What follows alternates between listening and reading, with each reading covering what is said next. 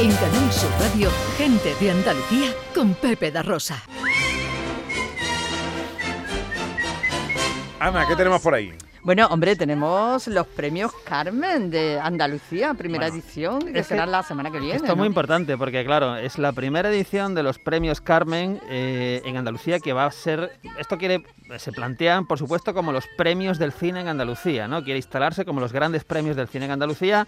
La primera edición, como dice Ana, pues es ahora, eh, se va a celebrar el 30 de enero en el Teatro Cervantes de Málaga, será retransmitido por Canal Sur Televisión. Y estaremos muy atentos aquí. Claro, tenemos que estar muy atentos. ¿Y qué ha hecho la, digamos, eh, la Academia de Cine Andalucía, el Carmen de Honor? ¿A quién se lo pueden dar? ¿A qué andaluz relacionado con el cine se lo pueden dar? Oye, pues que no se me ocurre casi mejor, eh, ni mejor candidato ni mejor candidata que ni más ni menos que Antonio Banderas.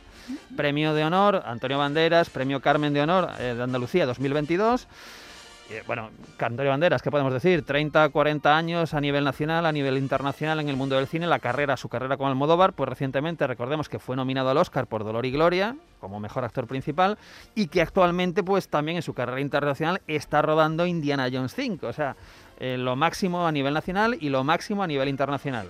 Parece lógico que quieran darle este premio de honor, que además yo creo que le va a venir muy bien en la academia porque es, oye, tienes como cabeza de cartel a una de nuestras grandes figuras del, del cine. Así que esto lo podremos disfrutar, como decía, el 30 de enero y además por Canal Sur Televisión.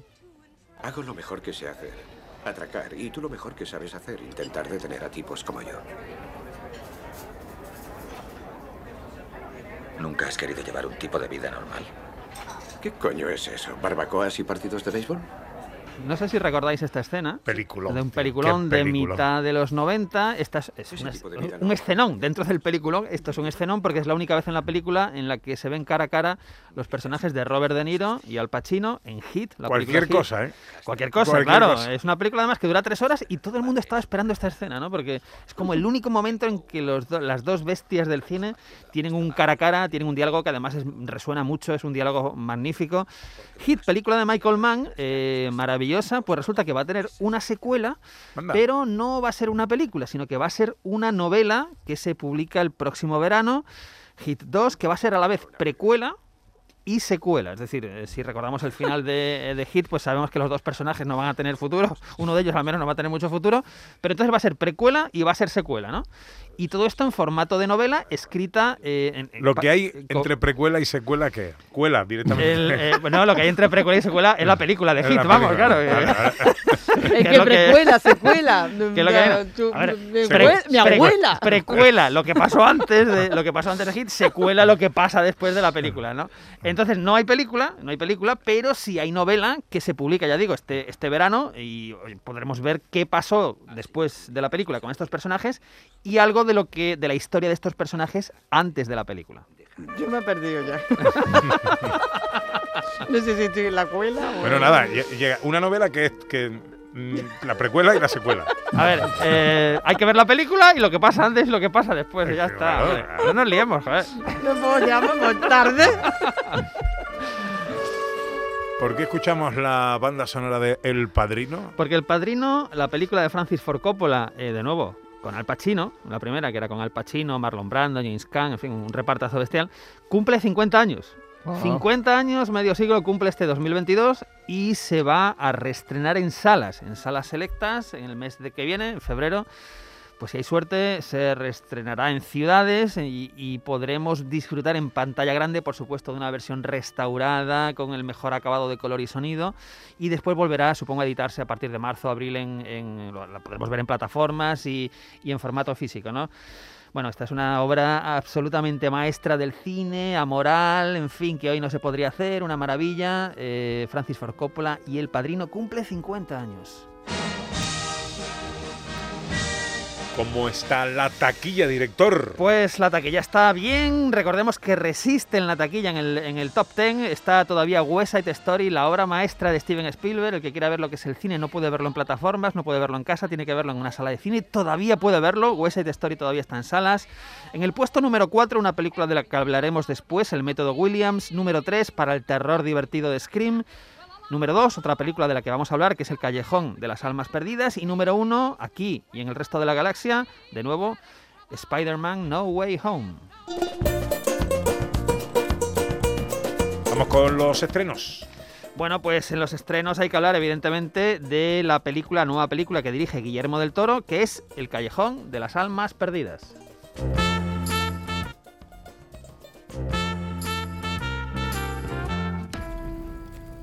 ¿En qué año estamos?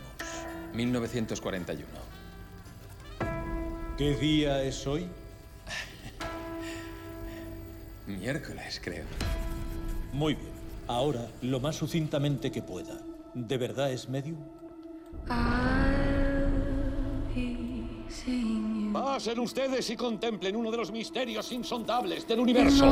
Bueno, tenemos, tenemos aquí la historia de un buscavidas al que da vida, nunca mejor dicho, Bradley, Cooper, ¿verdad? Eh, que se va a compinchar con una pitonisa Kate Blanchett para estafar a millonarios, ¿vale? Esta es, un, es un remake de una película antigua que es El Callejón de las Almas Perdidas, una película del año 47. Y es una película que, como decía, dirige Guillermo del Toro después de ganar el Oscar, que lo ganó por La Forma del Agua, pues hace dos, tres años, quiero recordar, ¿no? Guillermo del Toro es un magnífico director, sabe mucho de cine y ah, combina, tiene una carrera muy curiosa porque combina lo que son películas de Hollywood comerciales, tipo Blade 2, que están muy bien, que son muy divertidas, con películas más ambiciosas artísticamente, ¿no? Esta es una de esas películas, igual que La Del Agua, es una película que recrea los años 40, que recrea varios escenarios clásicos del cine negro, que también se mete en el mundo del circo.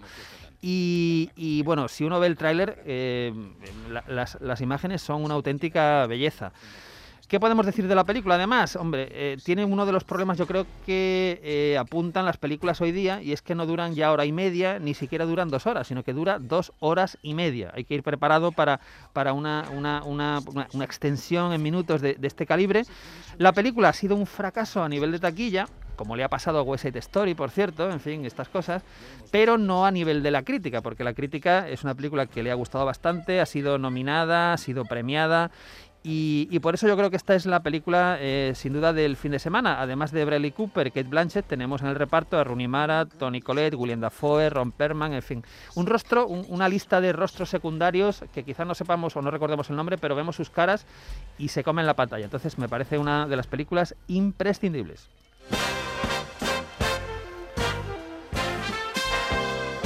Y ahora más rapidito, director, que nos quedamos sin tiempo, más estrenos. Pues Venga. va- vámonos con uno eh, basado en hechos reales. Vámonos con el método Williams. Tengo a dos grandes jugadoras de tenis. Solo necesitamos un club. Para que pasen de niñas prodigio a profesionales. Saluda, Serena. Esto tiene buena pinta. Esto tiene buena Serena. pinta porque nos suena, ¿no? Eh, hablamos de las hermanas Williams, las tenistas, ¿verdad? Pues aquí vamos a tener la historia, es una especie de biopic, biopic perdón, de eh, cómo estas niñas eh, pasan de ser niñas que entrenan para jugar al tenis hasta convertirse en primeras figuras. Y todo esto a través de la figura de un padre, que es Richard Williams, y al que da vida, ojo, Will Smith, ¿no? Entonces, bueno, yo creo que esta es una película también muy interesante que también ha, recibido muchas nominaciones, eh, premios incluso, especialmente eh, para Will Smith. Sí, porque además la vida de las Williams tiene su historia, o sea que... Tiene tareitas, Tiene sí. su tareita.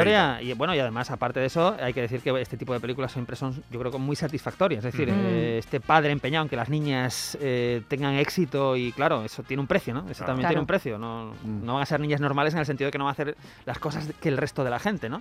Pero después tienen ese premio de Wimbledon y, y cosas de estas. ¿no?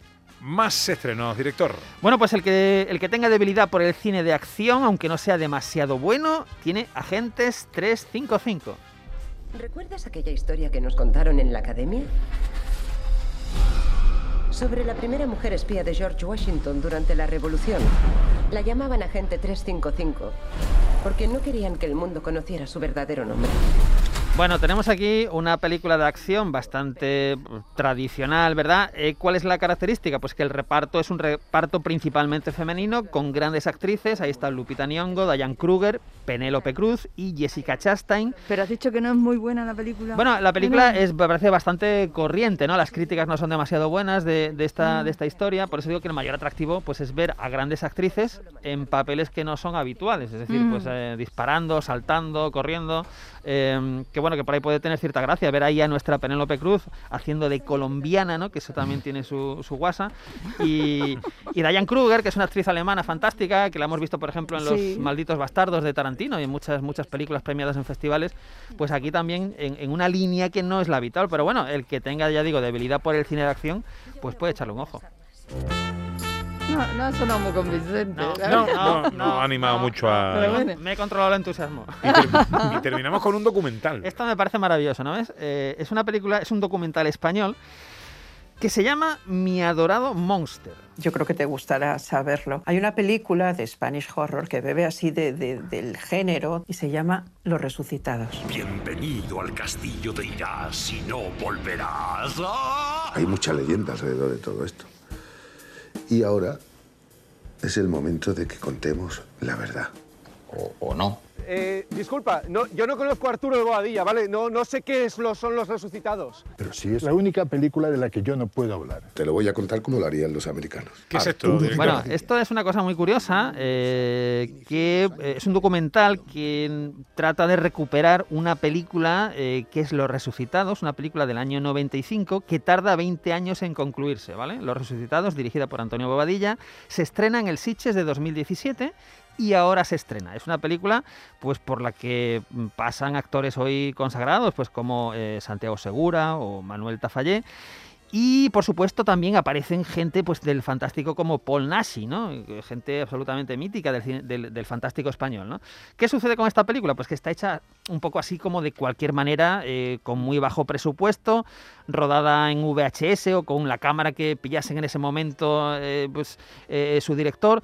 Y bueno, pues todo esto tiene mucha gracia porque lo que hace el documental es recrear ese momento, ese, ese- esa, esa lucha, esa, esas ganas de concluir una película, a pesar de que sea una película, pues ya digo, eh, con medios muy, muy limitados.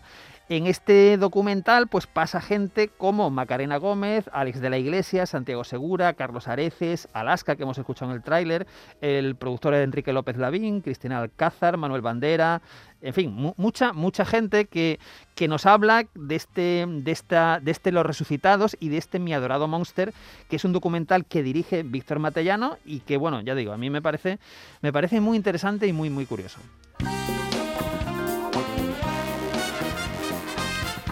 En la tele que ponemos. Bueno, esta, esta tarde, por favor, comemos rápido, porque a las tres y media en Canal Sur Televisión tenemos un western del 58 dirigido por Phil Carson, que es uno de los directores favoritos de Quentin Tarantino, un western que se llama El salario de la violencia, con Van Eflin, con Tap Hunter. Nos vamos a un ranchero a la vieja usanza, acostumbrado a resolver los problemas aplicando sus propias leyes. Tiene dos hijos, ¿vale? Tiene preferencia por uno de ellos. Pues, ¿qué va a pasar aquí? Pues no van a pasar cosas buenas, pero bueno. un- Me temo lo peor. el salario de la violencia, digo, dirigida por Phil Carson, por el que Tarantino tiene debilidad, es un western magnífico. Eh, yo no me lo pierdo hoy a las tres y media en Canal Sur Televisión. Pues ahora pasan 37 minutos de las 12 y enseguida llega John Julius y sus cosas.